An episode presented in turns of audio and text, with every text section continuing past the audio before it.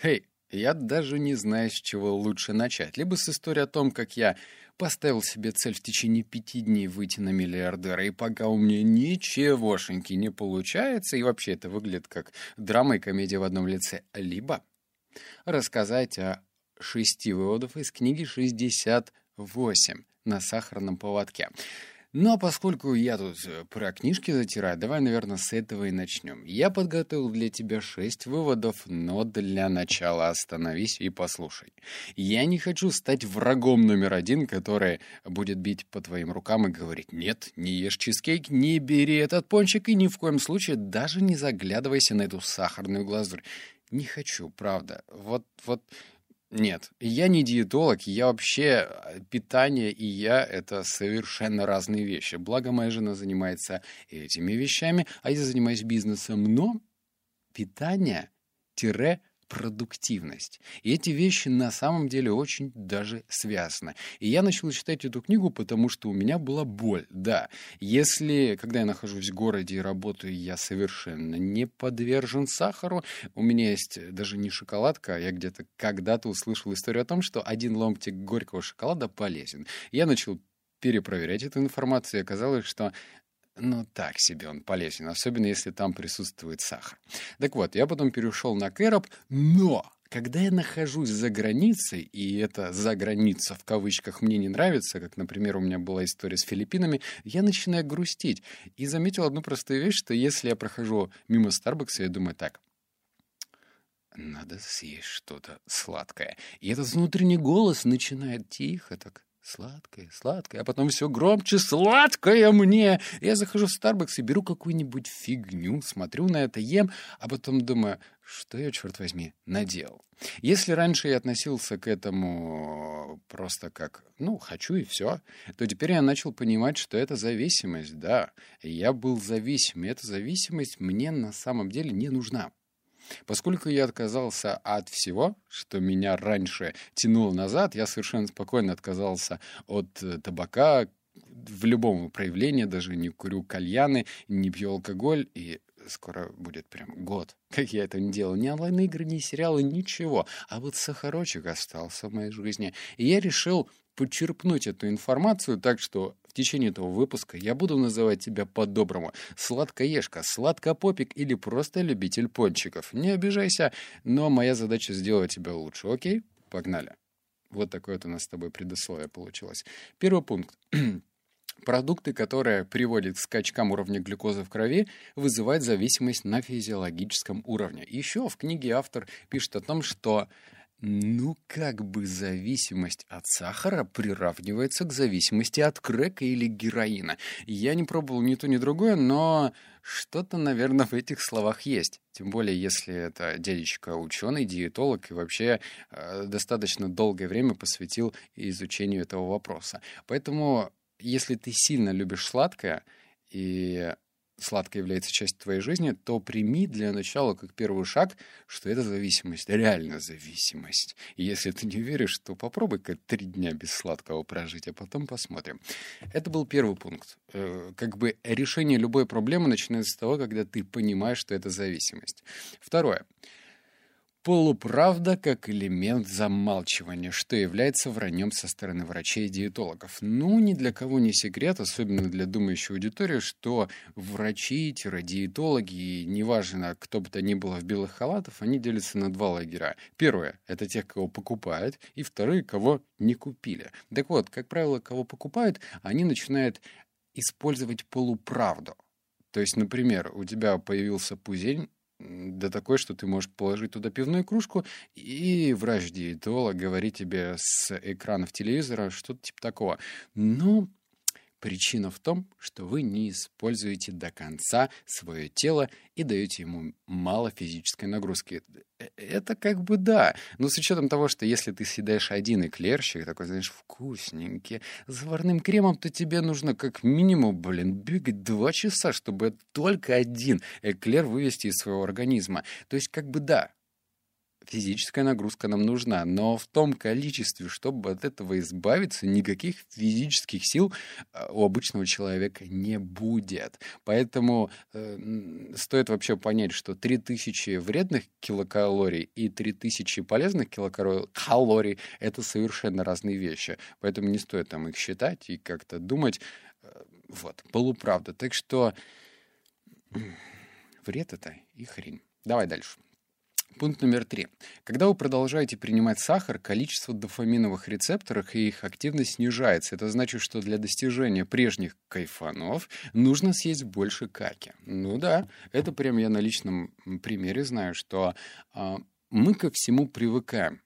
И к вкусняшкам в том числе. Как правило, что если ты привык, э, заходя в какую-либо кофейню, брать что-нибудь сладкое, то э, эта привычка в течение времени начинает мутировать. И если раньше ты брал один чизкейк, то сейчас, поедая его э, в автономном режиме, мало того, что мы вообще рецепторами по сути, не ощущаем вкус, мы просто как-то на автомате едим, с подругами или с друзьями общаемся, то, во-вторых, именно тот всплеск дофамина, который был когда-то давно и раньше, возможен только в том случае, если мы съедаем больше. И вот она ловушка, понимаешь? Меньше съешь, и грустненько будет. Больше съешь, да. И куда, как ты думаешь, приведет тебе дорога, если ты будешь каждый раз съедать больше сладкого? А, ну и да, меня на самом деле не тревожили вот эти вот физиологические отклонения. Ну, типа, я не качок прям совсем. Я пока стройный. Но меня больше всего напрягала история о том, что сахар влияет на мозг прежде всего и на мотивацию. То есть я ловил себя на мысли, что если мне плохо, если мне грустно, если я словил какую-то хандру, то кусочек шоколадки или чего-то сладкого как бы ставит тебе на рельсы. Но на самом деле, да, ты встал на рельсы, а дальше что? У тебя тяга делать что-то серьезное, глобальное пропадает. Ты же как бы дофаминчики-то восполнил, Восполнил. Тебе хорошо? Хорошо. И все эти эмоциональные качели из легких э, приемов вот этого наркотика, они тебя разбалтывают. Знаешь, как гайка, да, которая раз, разболталась, но рано или поздно она вылетает. Так что вот эта вещь меня больше всего напрягала. Мозг и мотивация, а не то, что у меня жопа будет больше и шире паровоза.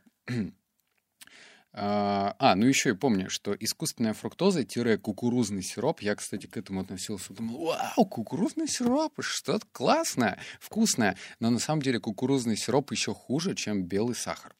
Вот, рекомендую тебе про это прочитать в интернете, но запомни, что э, умные маркетологи, продуктологи умеют маскировать слово «сахар» под разные другие терминологии, которые могут тебя запутать.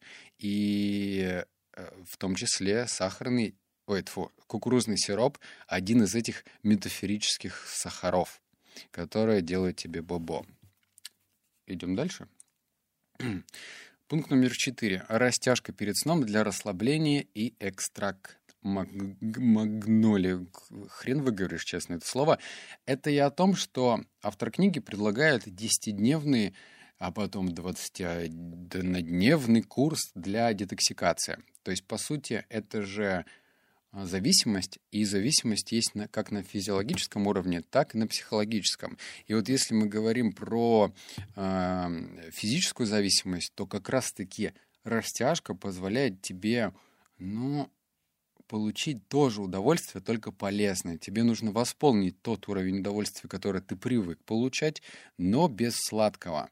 Так что в следующий раз, если тебя потянуло в холодильник, вот представь, поймай себе на мысли, что оп, потянулись не в сторону холодильника, а в левую сторону, потом вправо, потом начинаем тазом вертеть, и все, понеслось, растяжка, растяжка. Так что эта вещь позволит тебе ну, немного, но скомпенсировать, скомпенсировать тот уровень удовольствия, которое ты достоин. Ну, экстракт магнолии позволит тебе высыпаться лучше и вообще нормализует всю штуковину внутри. Пункт номер пять. Научно доказательная база таким добавкам, как запоминай, как женьшень, золотой корень, элеутерокока и кардицепс. Вот я сейчас представляю твое лицо и думаю, да. Ладно, если элеутерокока ты не сможешь, наверное, запомнить и по словам все это вписать в Яндексе или в Гугле. И то же самое касается кардицепса, то, по крайней мере, женьшень и золотой корень стоит записать. Это эм, те добавки, которые имеют доказательную базу, что они эффективны. Я вообще не любитель ну, я чуть-чуть называю себя биохакером, но таким лайтовым. А, который не закидывает в себя 20-30 таблеток и думает, бля, я умру просто, если не закину. Я делаю это очень аккуратно и смотрю и перепроверяю информацию в интернете. То есть, если кто-то написал, что женьшень это полезно, нет, я перепроверю, залезаю, смотрю, разное мнение, а потом уже принимаю решение, стоит ли это использовать или нет. А еще я веду специальный дневник, в котором описываю дату приема и конец приема то есть, например, я пропил что-то 15 дней, а потом ну, делаю сноску такую в виде комментария. Что-то изменилось? Если нет, то, скорее всего, это не нужно делать. Если да, то как? Ну и начинаю дальше размышлять на этот счет.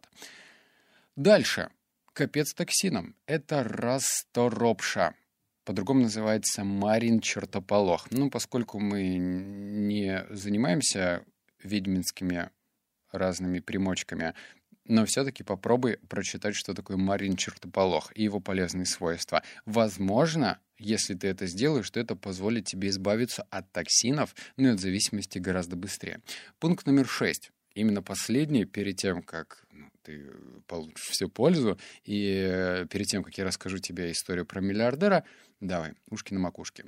Синдром «А что у нас вкусненького в холодильнике?» Это бич современности, и я даже неоднократно ловил себя на том, что что-то ты идешь по комнате потом такой, оп, холодильничек, и тянешься туда. А на самом деле, для того, чтобы от этого избавиться, не обязательно постигать уровень дзена-монаха. А для начала можно просто убрать все, всю вредную хрень из дома. Да, это сложно, но можно подарить это своим соседям, которых ты недолюбливаешь, или коллегам. Либо выбросить это, ну, это крайняя мера. Тебе просто нужно заменить все вредное более полезными. То есть нельзя просто отказываясь от чего-то, отказаться. Тебе нужно, отказываясь от чего-то, заменить.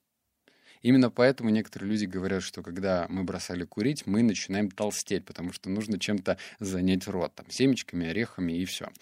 А, так что если у тебя что-то вкусненькое лежит, постарайся в дальнейшем менять это на полезное.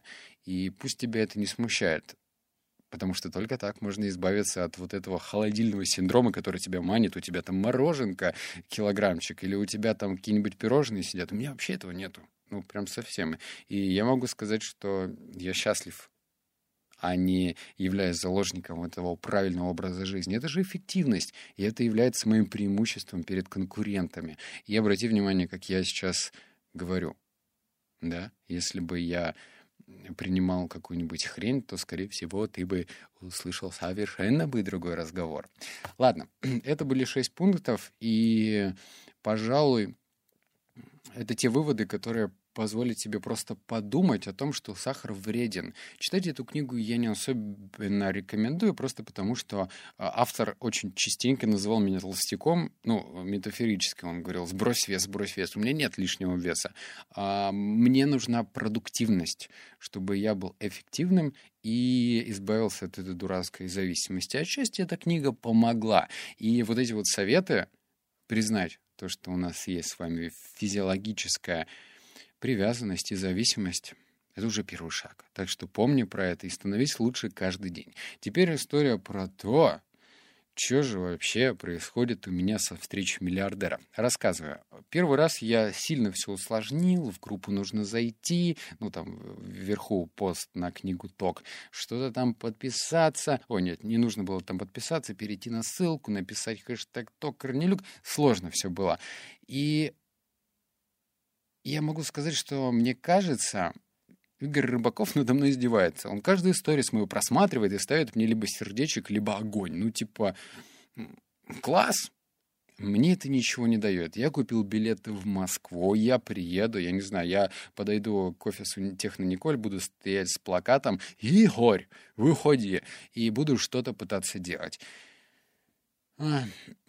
Осталось два дня. Сегодня понедельник, и во вторник я подведу итог. Смог ли я хм, достучаться до миллиардера. Лично мне обидно, потому что, ну, быстрых результатов, как видишь, не бывает. Прошло три дня, и я не просто ну, затеял свой эксперимент и просил тебе помочь, оставить комментарий, но также я писал личку Игорю и приводил разные доводы, почему ему стоит обратить на меня внимание.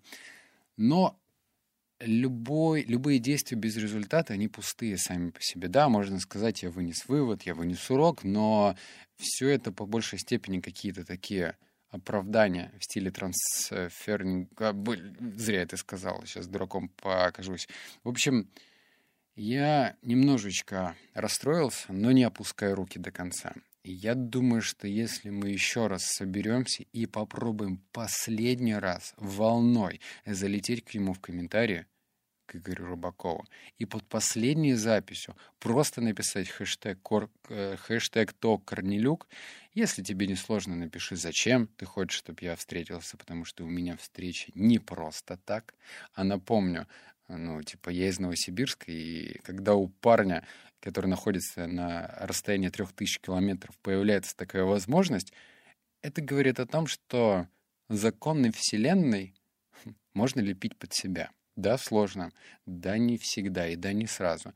Если мне не получится, ну что ж, я хотя бы попробовал.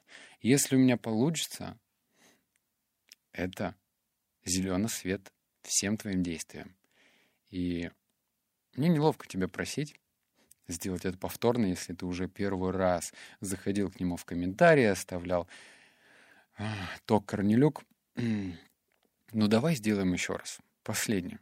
Давай не будем отпускать руки вместе и посмотрим, что из этого выйдет. Потому что все истории успеха пишутся не просто вот так. Я, я, я просто начал делать, у меня все сразу получилось. Нет, есть определенные проблемы, есть определенные трудности, их нужно преодолевать. Включать эмоциональный интеллект, творчество и подходить ко всем, ко всем вопросам незаурядно. Я думаю, ты на моей стороне, и если ты это сделаешь, я буду тебе, во-первых, безумно благодарен, ну и, во-вторых, напомню, что в конце 22 числа в той группе, которая выше, вот, пролистай выше, увидишь книгу ТОК, там есть ссылка. В этой группе я размещу, ну, во-первых, свою программу продуктивности, а во-вторых, тот вывод, который из книги Игоря Рыбакова я для себя вытащил. Но что-то мне уже начинает Игорь Рыбаков не очень нравиться. Но это другая история. Ладно, я заболтался. В общем, я, наверное, как-то по-человечески жду от тебя это. Не знаю. Ладно, обнял, поцеловал, заплакал. Услышимся в следующем обзоре. Пока.